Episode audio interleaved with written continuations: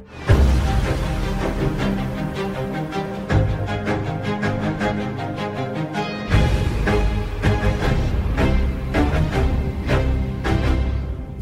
Ministério Público recorreu para a relação de Lisboa na Operação Influencer, defende que há perigo de continuação da atividade criminosa e de perturbação do inquérito dos cinco arguídos que foram detidos em novembro.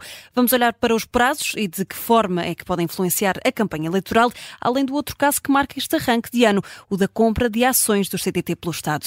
É nosso convidado para ir direto ao assunto, o ex-ministro da Justiça, jurista e deputado do PSD, Fernando Negrão, numa entrevista conduzida pela Judite França, Bruno Vieira Amaral e pela Vanessa Cruz. Bem-vindo à Rádio Observador, Fernando Negrão, obrigada por ter aceitado o nosso convite. O Ministério muito Público. Obrigado. Obrigada. O Ministério Público defende que Lacerda Machado, um dos arguídos na Operação Influencer, pode continuar a alegada atividade criminosa, porque António Costa, o melhor amigo, está em funções até dia 10 de março, dia das eleições. Este argumento pode ser considerado atendível? Sabe que eu, eu, antes do mais, queria fazer uma observação. É que essas informações estão em segredo de justiça. O processo está em segredo de justiça. Portanto, eu não sei se essa fundamentação e existência desse recurso é ou não eh, verdadeiro.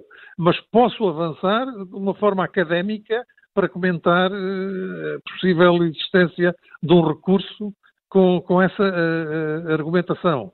Agora, se me pergunta se é atendível ou não, o que eu lhe direi é que todos os recursos são atendíveis desde que a lei os permita. Neste caso, ele é permitido, o Ministério Público recorreu e pretende obter vencimento para a sua causa no que diz respeito à aplicação das medidas de coação aos arguidos. Uhum. E quanto tempo é que recurso, um recurso deste tipo pode demorar a ser analisado? Isso, eh, sabe, isso é de uma enorme subjetividade. Porque eh, eu recordo, eu fui membro do Conselho Superior da Magistratura, e eu, eu, eu recordo-me ter proposto eh, que eh, eh, os prazos eh, fossem objeto de um estudo para saber porque é que uns são despachados em 15 dias, outros em 3 anos, outros em, em, em 10 anos, e nunca nada disto foi feito e era fundamental que se fizesse e, portanto, não lhe posso dar essa, essa resposta e presumo eu que ninguém lhe poderá dar essa resposta. A, a, Polícia Judiciária, eh, que não, não começou esta investigação, não esteve incluída no início desta investigação, eh, deveria ter sido chamada mais cedo ao processo? Sabe que isso cabe ao Ministério Público. O Ministério Público tem a direção do inquérito. O Ministério Público eh, é que faz a distribuição da, investigação de cada inquérito por cada força eh, policial, sendo que, em alguns crimes, é obrigatório, se o Ministério Público assim o entender uh, distribuir, é obrigatório que seja à Polícia Judiciária. Este caso, presumo, daquilo que sei, daquilo que vou ouvindo na comunicação social, que uh, a competência seja da Polícia uh, Judiciária. Mas o Ministério Público, obviamente, pode sempre avocar a investigação e ser ela própria a fazê-lo. É um direito que o Ministério Público tem. É, acredita que agora a investigação pode ser de alguma forma agilizada e, e era desejável uh, que fosse, tendo em conta as suspeitas que envolvem António Costa, de forma a que ficassem esclarecidas antes das eleições? Vejo isso, eu, eu, vejo isso, eu já estou a entrar na, numa discussão de, um facto real, uh, que, que, não sei se é real nem se não, mas, mas enfim, uh, eu vejo isso com uma enorme dificuldade. E uh, se de facto houve este recurso, este recurso pode ser, da parte do Ministério Público, a confirmação, mostrar a confirmação de que tem elementos de prova que podem levar a que as medidas de coação possam ser uh, alteradas. Uh, e, portanto, uh, não vejo possibilidade de uma solução de uma resolução deste caso a curto prazo. Hum. Uh, Fernando Negrão, há outro caso que está a marcar este arranque de ano, a compra uh, pelo Estado de ações do CTT entre 2020 e 2021, uh, eh, compra que não consta do relatório de contas da par pública. Pedro Nuno Santos, que era Ministro das Infraestruturas na altura, diz que não deu orientação alguma para o que quer que fosse, mas assumiu esta tarde que sabia e que concordou com o negócio. O senhor já fez parte de governos do PSD. isto nunca aconteceu antes, nenhum negócio deste género? E, e, não, não e, tenho, e, tratado desta forma? Não tenho conhecimento de negócios destes terem ocorrido, mas também não lhe direi que não ocorreram. Não é? uh, agora, este caso em concreto, eu acho que o tratamento que ele está a ser objeto é um tratamento lamentável. É? Nós ontem vimos uh, uh, Nuno Santos a fugir da comunicação social porque não estava preparado para dar uma resposta, nitidamente. É? Entretanto, preparou-se e hoje dá uma resposta que, de alguma forma, é contraditória relativamente à de ontem. E por isso nós ficamos todos a pensar, afinal, o que é que aconteceu? Uh, será, será o que foi dito ontem? Será o que foi dito hoje? Nós não podemos viver nesta incerteza e neste acumular de dúvidas que, que trazem intranquilidade à vida hum. política e à vida económica portuguesa. E, e a bem dessa transparência, a compra deveria ter uh, sido, ou este tipo de compras por parte de, do, do, do, Estado uh, devem ser tornadas públicas. É, esta em particular não tinha de ser comunicada publicamente, porque foi abaixo dos claro. 2%.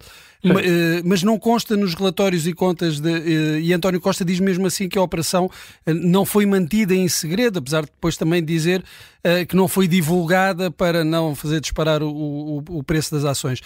Pergunto-lhe se a lei devia ser mudada para se publicitar as participações do Estado em empresas, independentemente dos valores em causa.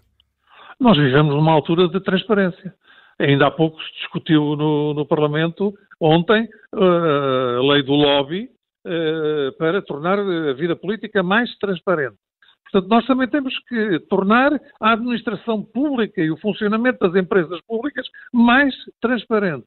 E, portanto, nessa medida, se a linha de rumo é de facto a transparência, o, governo não pode estar a fazer negócios de compra de ações em segredo. E foi isso que aconteceu. É, é, acha que o Ministro das Finanças, João Leão, uh, deveria dar explicações uh, sobre o tema? Era o Ministro em, em, em, funções à época. Quer dizer, o, que, o que ele fez não, não fugiu daquilo que a lei impõe, porque o montante comprado de ações não obrigava à publicidade. É? Uhum. Uh, e por isso o ministro fez aquilo que tinha a fazer. Mas o, Mas, processo era suposto plano... chegar aos 13%. A compra era suposto mesmo. chegar aos 13%. É, isso era uma ideia que não se concretizou, não é? Uh, agora, no plano ético e no plano daquilo que é a transparência, há aqui, de facto, explicações a dar. Uh, e, portanto, só, só, nesse plano. Agora, no plano da ilegalidade, não vejo nenhuma ilegalidade. No plano ético, no plano da transparência, há, de facto, aqui um problema que uh, mas essas, ser melhor explicado. Mas essas responsabilidades devem ser assacadas a João Leão ou, sobretudo, a Pedro Nuno Santos? Devem ser assacadas ao Governo. E devem ser assacadas ao Primeiro-Ministro. Porque o Primeiro-Ministro teve intervenção, com certeza, de certeza, relativamente a esta, a esta uh, compra, compra de ações. Uh, e, portanto, eh, o responsável é de facto o Primeiro-Ministro. E qual terá sido, qual terá sido o objetivo? Qual terá sido o objetivo? Um objetivo político de negociação com, com, a, com a esquerda, nomeadamente com o PCP, que reconheceu ter conhecimento desta compra? O PCP reconheceu, mas diz que não valorizou. O Bloco de Esquerda diz que desconhece completamente. Portanto, eu pergunto o que é que temos que fazer para sabermos, de facto, a razão desta aquisição de uh, ações que uh, tem que ter uma razão e, obviamente, uh, inclino mais por uma razão de natureza, natureza política, porque não encontro razões de natureza económica para, para, para esta compra de ações. Hum, António Costa diz que o contrato com o operador privado que gera o CTT estava prestes a terminar e o governo teve de se precaver. Que esse foi o motivo. Sim. Sim, mas isso, António Costa tem sempre uma explicação para, para, para, para, as coisas. Essa é uma explicação simplista, é uma explicação eh, que não, não, não nos convence, é uma explicação que eu diria o porquê que António Costa sentiu necessidade de comunicar isso ao PCP. Hum. Uh, um, Fernando Negrão, deixe-me aproveitar que uh, já foi Ministro da Justiça para olhar aqui também para, uh, para a atual Ministra da Justiça, Catarina Sarmento e Castro.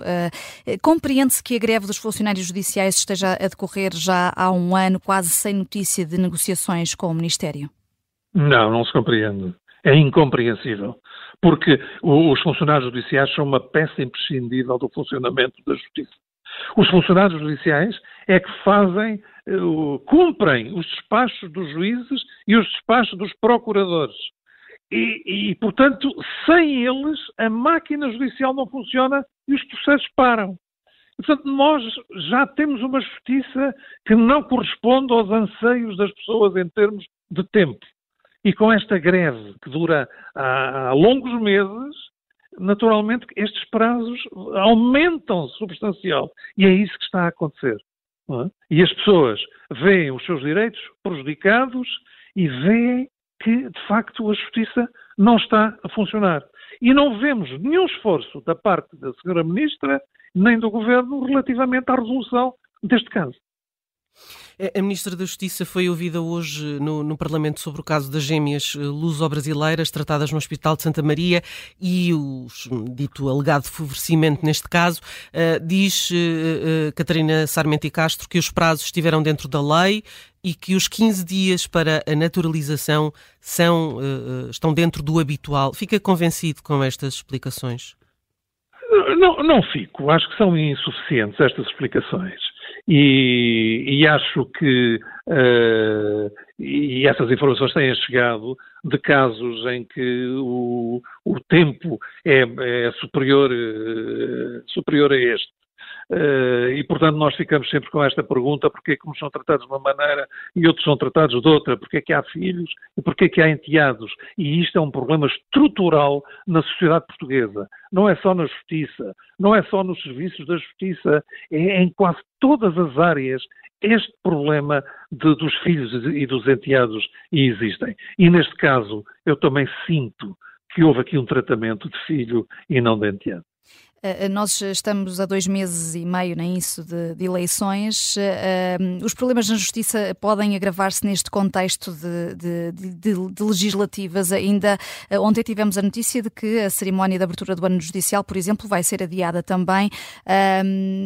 Pode, pode ficar a justiça em suspenso durante este próximo ano, durante vários meses? Não, não, não fica, porque os magistrados continuam a trabalhar. Uh, os funcionários judiciais, quando não estão em greve, obviamente, a defender os seus direitos e também os direitos dos cidadãos que recorrem aos tribunais, uh, também o fazem. Uh, os procuradores continuam a trabalhar e, e, portanto, a máquina judicial continua a trabalhar.